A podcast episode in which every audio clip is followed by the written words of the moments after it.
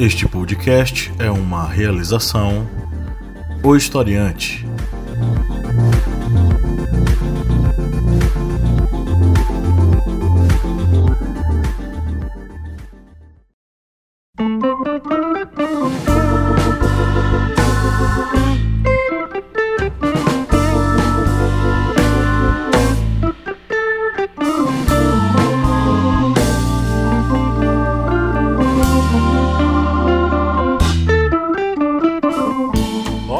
Historiantes! Bem-vindos mais uma vez ao seu podcast sobre as ciências humanas. É o podcast do historiante, com a missão de ajudar você a compreender o mundo e as coisas que acontecem ao nosso redor. Eu sou o professor Pablo Magalhães, esta é a Minipédia e comigo hoje, como sempre, você tem o seu Kleber Roberto. E aí, pessoal, esperando Zé Gotinha?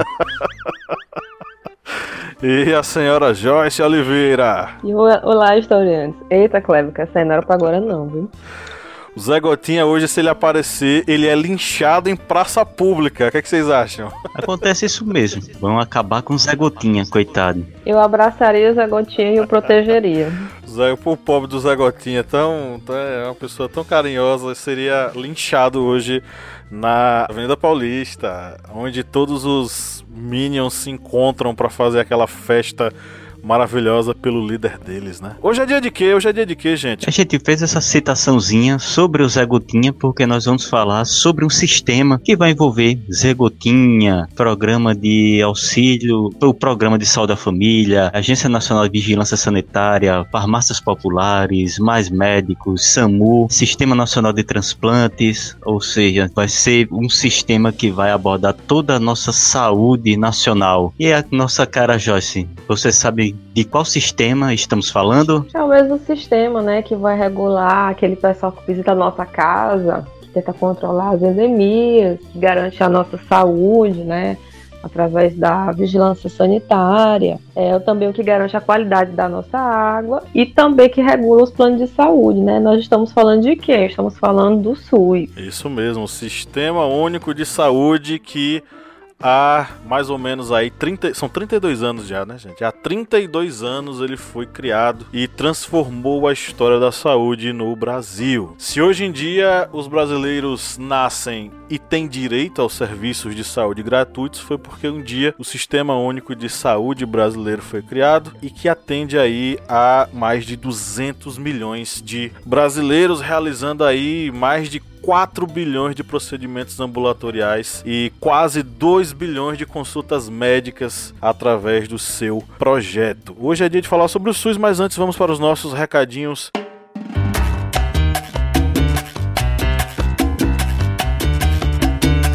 Há alguns episódios vocês estão ouvindo a gente dizer que nós estamos fazendo uma pesquisa de opinião com vocês, ouvintes. Então, se você está nos ouvindo agora, abra a descrição desse episódio aí no seu agregador preferido e clique no link do nosso formulário. Enquanto, gente, enquanto você ouve a gente, não vai fechar, vai ficar aberto aí, você vai, continuar ouvindo a gente. Você vai abrir esse formuláriozinho e vai fazer, vai preenchê-lo, tá? Não é obrigatório, mas isso vai nos ajudar muito a conhecer você e aquilo que você quer que apareça em nossos episódios. Então participe dessa nossa pesquisa é, e conta pra gente quem você é, de onde você é, o que é que você quer, o que é que você não gosta e o que é que você gosta aqui no podcast do Historiante, que a gente vai ficar feliz demais de te é, receber, receber o seu comentário. Além disso, o recado é o seguinte: o historiante ele é mantido por um grupo de apoiadores que mensalmente contribui aí com uma pequena parcela que quase irrisória a gente equipara a uma gorjeta dada para um garçom nos Estados Unidos. Com quatro reais mensais você começa a nos ajudar a manter e produzir esse projeto. E para fazer isso é simples. Se você quiser fazer essa doação de 4 reais, de meio quilo aí de feijão para esse portal historiante, para você ficar alimentado com saber, com conhecimento, você vai no nosso Apoia-se, é apoia.se barra historiante. Você vai acessar o Apoia-se e vai fazer a sua contribuição.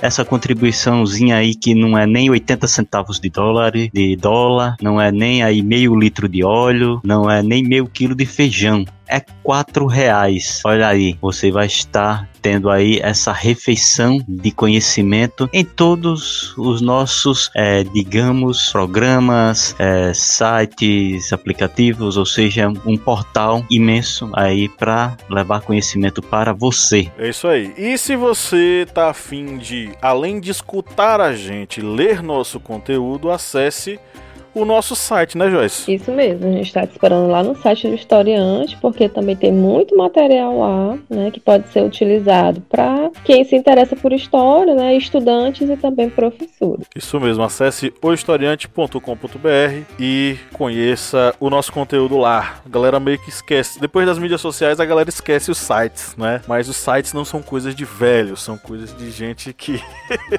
quer um, um lugar seguro para fazer suas pesquisas coisas. A galera hoje se informa tanto em WhatsApp que esquece que nem todo WhatsApp, na verdade, a grande maioria dos apps que as pessoas recebem são perigosos. Eles trazem informações bastante complicadas. E agora a assistente do Google, ó, apareceu aqui. Busca.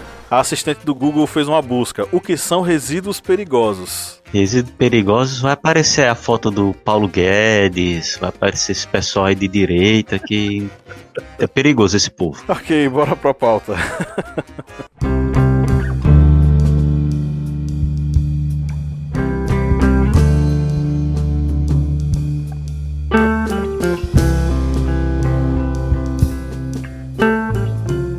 Foi criado em 1988 pela Constituição Federal Brasileira, que determina que é dever do Estado garantir saúde a toda a população brasileira. Os debates sobre esse assunto se iniciaram ali entre os anos 70 e 80, né? E é, diversos grupos ele, eles acabaram se engajando nessa discussão sobre a questão sanitária em nosso país. O objetivo era de pensar um sistema público que solucionasse os problemas encontrados no atendimento da população, defendendo o direito universal à saúde. Né? Então, antes do SUS, o que é que nós tínhamos? O que é, como é que era a vida das pessoas antes do SUS e como quem não tinha condição tinha acesso a esse tipo de é, serviço público que não era público, na verdade, né? Então, antes de 88, nós tínhamos um quadro. Se hoje a gente tem um quadro de saúde pública complicado, imagine antes da existência de um sistema único de saúde que garante acesso, que garante saúde para todas as pessoas do país, né? A Constituição de 88, sem dúvida, ela revolucionou a forma como o Brasil cuida da população, apesar de termos ainda hoje sérios problemas para gerenciar esse tipo de coisa. É, galera, antes do SUS, o que é que a gente tinha, hein? Vocês sabem? Quando a gente pensa isso, né, num processo histórico que é mais longo, né, você não tem no Brasil, antes de 88, essa discussão sobre uma saúde pública, né? O que você vai ter é, o atendimento privado, né? Aquela questão que a gente sempre vê, por exemplo, nas novelas, né? O médico da família, né?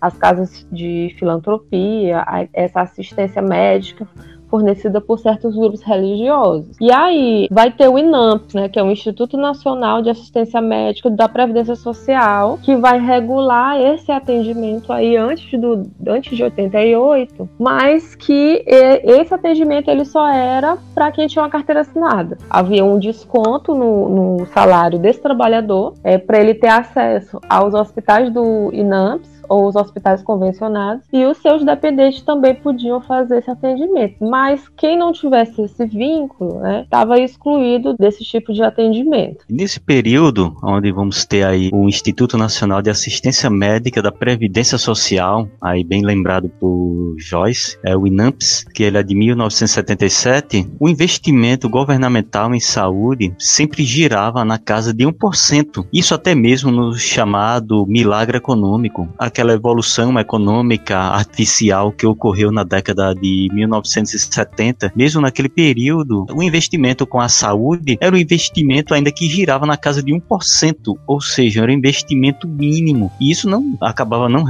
dando garantias de saúde. E como bem lembrado também por Joyce, é, só tinha acesso ao INAMPS quem tinha carteira assinada. Se você não tivesse carteira assinada, tinha que ter dinheiro para pagar o particular. Fora isso, era torcer para não ficar doente. E a saúde, ela acabou virando um negócio, literalmente, nesse período. Tem dados, por exemplo, do site Brasil de Fato, que indica que em 1976 as internações hospitais da Previdência, do INAMPS, eram de 2,6% das internações. E já as internações de hospitais particulares chegava mais de 97%, chegava a 98%, chegava em casos de 98% em internações particulares. É a mesma coisa com as, a atenção médico-hospitalar, que chegava a 86,48% e aquela atenção básica não chegava nem ao por cento. E isso era exatamente aquela ideia da saúde para atender o doente e não a saúde para prevenir, uma prevenção, que a gente só vai ver esses programas com o surgimento do SUS, do Sistema Único de Saúde aquela ideia de se realmente prevenir a doença antes de tentar remediar. Aquela questão, né? Vamos vacinar porque com a vacina se torna bem mais fácil do que tratar o doente. Existe um histórico de conquistas da classe trabalhadora que até mesmo antecede a questão do INAMPS. A partir dos anos 20 você vai ter uma série de categorias trabalhistas que vão conseguir certas organizações do ponto de vista do atendimento médico. Você vai ter determinadas categorias que aos poucos vão conseguindo por exemplo, os ferroviários, a partir da década de 20, eles vão conseguir certo esquema de atendimento de saúde para si, né, para seus familiares, e isso acaba culminando anos depois com várias categorias conseguindo seus direitos, né, com a institucionalização de políticas públicas para tal. É claro que o tal do milagre econômico, que só pode ser falado entre aspas, porque ele não existiu, ele foi uma série de empréstimos tirados no estrangeiro para mascarar a pobreza brasileira e aumentar a desigualdade social, gerando vários esquemas de corrupção. Esse desenvolvimento, entre aspas, do entre aspas também milagre econômico, mas mascarou muito a situação do Brasil e também na esfera da saúde. Em 1976 foi criado o Centro Brasileiro de Estudos de Saúde,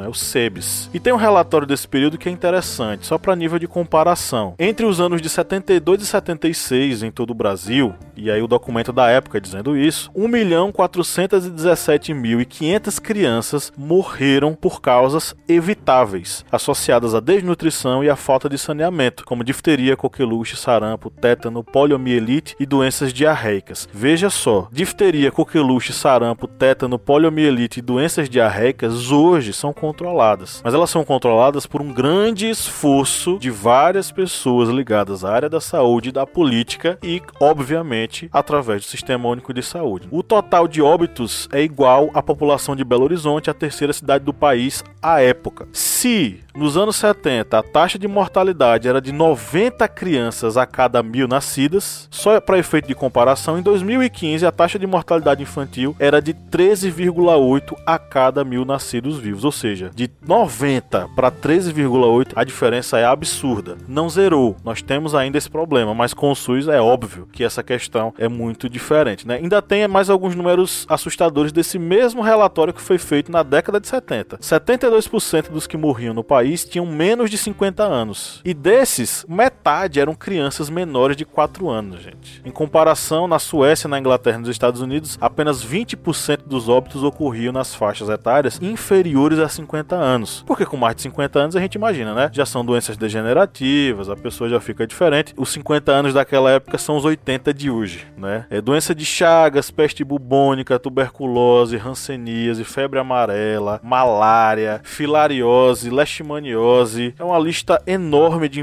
de enfermidades que exibiam indicadores ainda piores do que esses que a gente do que esses que eu acabei de falar. Então, existe né, todo um processo que nos anos 70 você tem aí uma série de mazelas e você tem o Inames, como vocês já falaram aí, né, gente? Quem é que tinha acesso ao Inames? Quem tinha carteira assinada, quem estava trabalhando. E quem não estava trabalhando? Fazia o quê? Ficava Deus dará. Aí é que entra, né, a questão da, da medicina tradicional. Por exemplo, minha família, que é uma família que vem do, do campo, né, agricultores e quebradeiros de Coguabaçu, até no início dos anos 90 se utilizava, né, do, de ungüentos, por exemplo, da, da questão do benzimento, né, do conhecimento das ervas, né, principalmente para poder tentar remediar né, essas situações. Mesmo a gente sabendo que em casos de enfermidades, por exemplo, que aqui no Maranhão era muito comum a doença de Chagas, né, é, isso esses procedimentos eles não eram adequados pra, para o tratamento é, desse, desse tipo de enfermidade, assim, também como,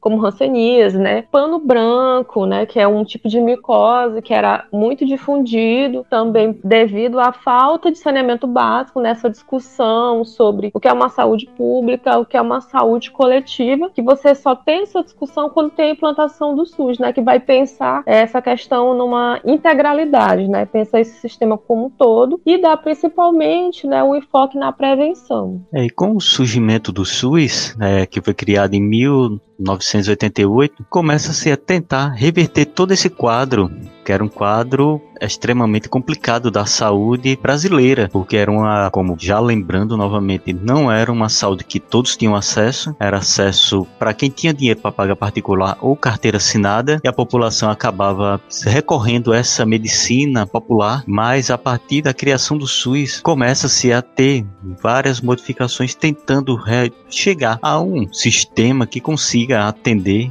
com qualidade a toda a população. Lógico, há vários problemas no SUS, mas o SUS, ele é esse sistema que vai atender sim toda a população brasileira se a mesma precisar, do que é o sistema feito exatamente para esse tipo de serviço. A lei orgânica do SUS está fazendo 30 anos agora, porque ela é de 1990, que aí detalhava todo o funcionamento, como seria o sistema do SUS. E a partir dos anos 2000, teve uma emenda constitucional que aí fizeram aquela forma de administração tripartite, né? Que é Estado, União e municípios, arcando com todo esse sistema que é o SUS. E tudo isso vai fazendo com que o SUS vai tendo essa, digamos, essa cara que nós conhecemos hoje em dia. Aí, por exemplo, se em 1990 a gente teve a lei orgânica do SUS, detalhando seu funcionamento, quatro anos depois vamos ter um programa que é muito importante, que é o programa da saúde da família, porque já vem aquele programa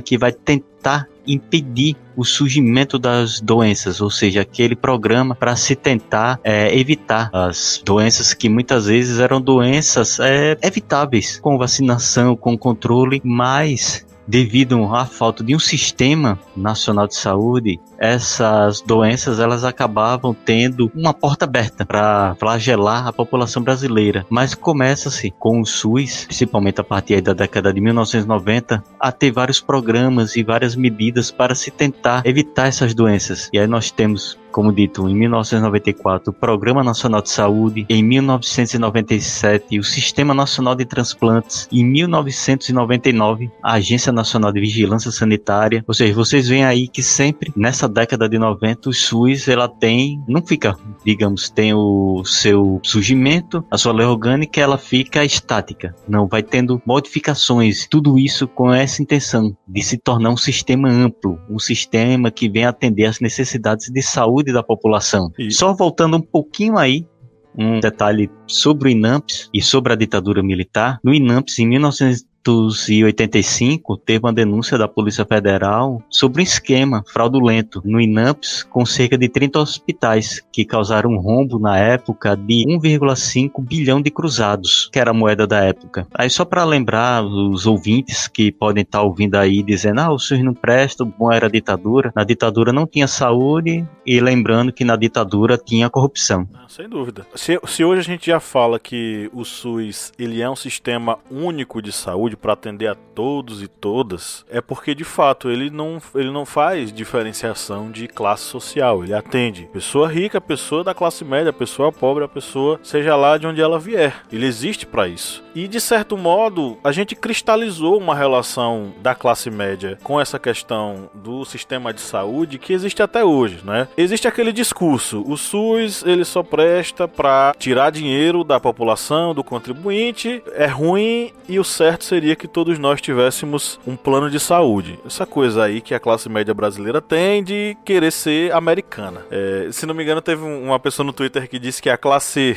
a classe rica brasileira quer ser americana, a classe média quer, quer ser classe rica e a classe trabalhadora quer ser classe média. É uma cadeia de contradições constantes. Durante o período do INAMPS, durante o período aí da ditadura militar, especificamente nos anos 70, não é? A classe média ela já procurava atendimento no setor privado. A classe média, os trabalhadores da classe média, eles não recorriam ao sistema público, eles recorriam ao sistema privado. E inclusive pessoas que não tinham carteira assinada, cl claro, né? Você vai ter atuação de casa de filantropia e tudo mais, mas tem uma professora da Federal do Rio de Janeiro, a Lídia Bahia, pesquisadora da, da, da universidade, que ela vai dizer que nem só de atendimento filantrópico essas pessoas que não tinham carteira assinada viviam. Que você vai ter determinadas instituições, por exemplo, os hospitais universitários, eles não, não atendiam apenas a pessoas com carteira assinada, eles atendiam a todas as pessoas que é, requisitassem atendimento, né? E você vai ter duas iniciativas que vão ser iniciativas complementares a essa ação do INAMPS, que vai ser o Programa de Interiorização de Ações de Saúde e Saneamento e a Fundação CESP, que até hoje ela existe, né? Do Sistema S, que faz atendimento nos mais distantes grotões do país. Então, de certo modo, existia esse tipo de oferta. Mas, primeiro, a classe média não se misturava com essa gentalha, como diria Dona Florinda. E, segundo, existiam outras iniciativas que não apenas as ações filantrópicas que ofereciam esse tipo de serviço, mas era uma oferta de serviço muito inferior com que a demanda que existia dos brasileiros, né? Então, é uma grande, um grande número de pessoas recorrendo, como vocês bem disseram na, no, no, no episódio, né? A tratamentos é, populares. Vocês já foram benzidos, gente. Joyce, você já foi na rezadeira, né? Já fui na rezadeira e já amarraram a, a fita vermelha no meu braço, garra de quebrante e jogaram milho dentro do meu berço porque eu tava com sarampo. Isso mesmo, eu também passei por isso, com certeza a Kleber também. É uma situação, hoje eu vejo os norte-americanos, não na mesma situação, porque não tem comparação alguma, são tempos históricos diferentes, mas eu vejo situações que podem ser colocadas num paralelo distante, mas um paralelo possível. Os norte-americanos não têm serviço de saúde. Se você, o Márcio Fabiano falou uma vez aqui, e acho que Lídia também falou na, na nas outras, em episódios anteriores, colegas se machucavam, ou tinha algum problema, ou davam um deslocamento do, no braço ou tinham um problema nos dentes e eles imploravam para os familiares não levarem eles para os hospitais, porque quando eles saíssem de lá eles receberiam, eles seriam atendidos, mas em casa receberiam uma cartinha com o valor do tratamento. E o valor do tratamento, jovens, não é 100 reais não é 50 reais, é na, na casa dos 20, 30, 40 mil dólares. A dívida pública norte-americana, boa parte dela tá ligada a serviços médicos. Tem gente devendo as cuecas lá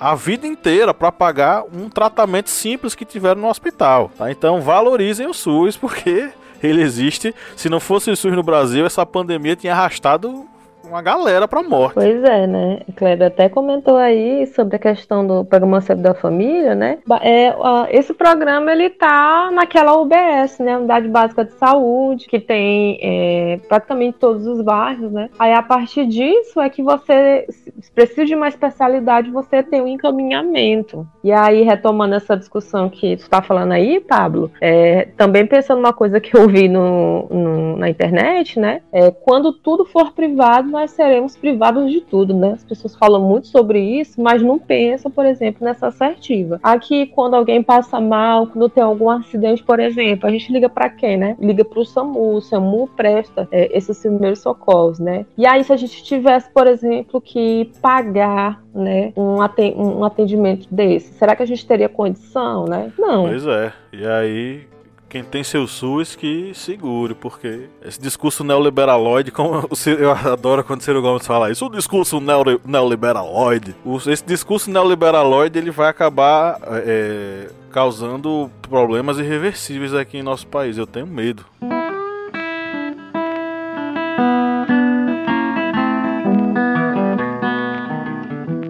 Mas, jovens, me digam aí qual é a mensagem que vocês têm para os nossos ouvintes, essas cabecinhas iluminadas que nos escutam toda semana. Gente, é, cuidem do SUS, porque o SUS é um sistema que serve a todos nós. Quando alguém fala privatizar o SUS, não está pensando é, que a saúde é algo extremamente caro e que o SUS é mantido pelos investimentos governamentais, que são investimentos dos nossos impostos. E aí botem isso na cabeça. Se o SUS for privatizado, não tem redução de impostos. Eu nunca vi dizer que uma estatal foi privatizada e os impostos que eram revertidos para salários para aquelas estatais é, resultaram em redução de impostos. Isso não, não acontece. Isso é sonho colorido na cabeça de neoliberal. Isso não ocorre. E só lembrando outros é, é, outras evoluções do SUS, é, 2003 teve a SAMU, 2006 a farmácia popular, 2013 os mais médicos. Esse mais médicos que deu tanta é, polêmica. E aí quando os médicos cubanos saíram, a gente não viu, é, a gente acabou vendo muitas localidades ficaram desassistidas. Os de, médicos de patriotas, Kleber, eles não foram lá? É, teve alguns rincões aí do, do nosso Brasil que ficaram sem médicos, não tiveram mais médicos, ficaram sem médicos. E só trazendo uma informaçãozinha aqui, o professor Pablo bem lembrou, e até foi comentado em um podcast do historiante sobre essa questão da saúde nos Estados Unidos.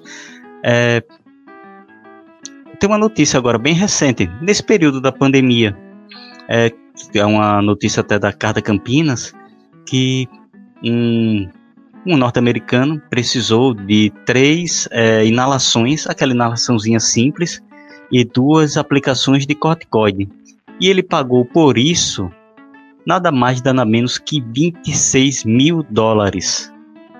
26 mil dólares por três inalações e duas aplicações de corticoide que no SUS você vai receber gratuitamente. Aí pega, pega esse número bem aí, né, e faça cálculo para real, né? Quanto você vai pagar, por exemplo, né, aqui no Brasil para fazer um procedimento que é um procedimento, né, simples botar entre aspas. E aí, professora Joyce, já está pronta aí para pagar a SUS aí, consulta de mil reais, apenas para o médico olhar para sua cara e dizer, vai tomar um paracetamol ali de 500 reais. Não, não vou não, viu? Meu conselho é defenda o SUS como você defende a sua vida, porque o SUS defende a sua vida, viu?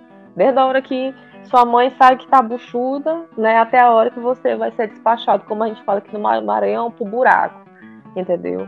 A vida inteira, né, de, é, da gente, o SUS está presente. Quando a gente pensa que ele não está, ele está lá regulando, né, as normas sanitárias. E essa discussão, gente, é uma discussão muito séria, porque é, são nas pequenas coisas da vida, por exemplo, um pequeno acidente, um acidente doméstico, você pode necessitar de um atendimento né, que pode ser um atendimento simples, um atendimento especializado. E aqui no Brasil nós temos a possibilidade de ter esse atendimento com todos os problemas que um, um sistema desse pode, pode ter, mas a gente tem que levar em consideração que é um sistema que ainda é jovem, se você pensa, né, outros aparelhos ou outras instituições, né, do, do Estado brasileiro. É isso aí, defenda o SUS como você defende a sua mãe, seu ingrato. Pare de ficar pedindo que o SUS seja é, privatizado, deixe ele público e vamos defendê-lo. É, então é isso, chegamos à reta final de mais uma gravação. Eu queria sugerir de coração que vocês dessem uma lida lá no site do Centro de Estudos Estratégicos da, Frio, da Fiocruz, o artigo Antes do SUS, como se desorganizava a saúde no Brasil sob a ditadura. É um texto muito interessante, foi escrito pela Maíra Martins com diversas informações aí fornecidas por professores da pesquisadores da UFRJ. Então, é, deem uma lida, aprofundem seus conhecimentos e até a próxima Minipédia. Um grande abraço, galera. Defendam o SUS. E o Zé Gotinha é o nosso herói brasileiro. Maior que Marvel, maior que a DC. Viva Zé Gotinha! E é isso aí, gente. Defenda o SUS, levantem essa bandeira, né? Que o SUS foi feito para todo mundo e nós somos todo mundo, né? Até mais.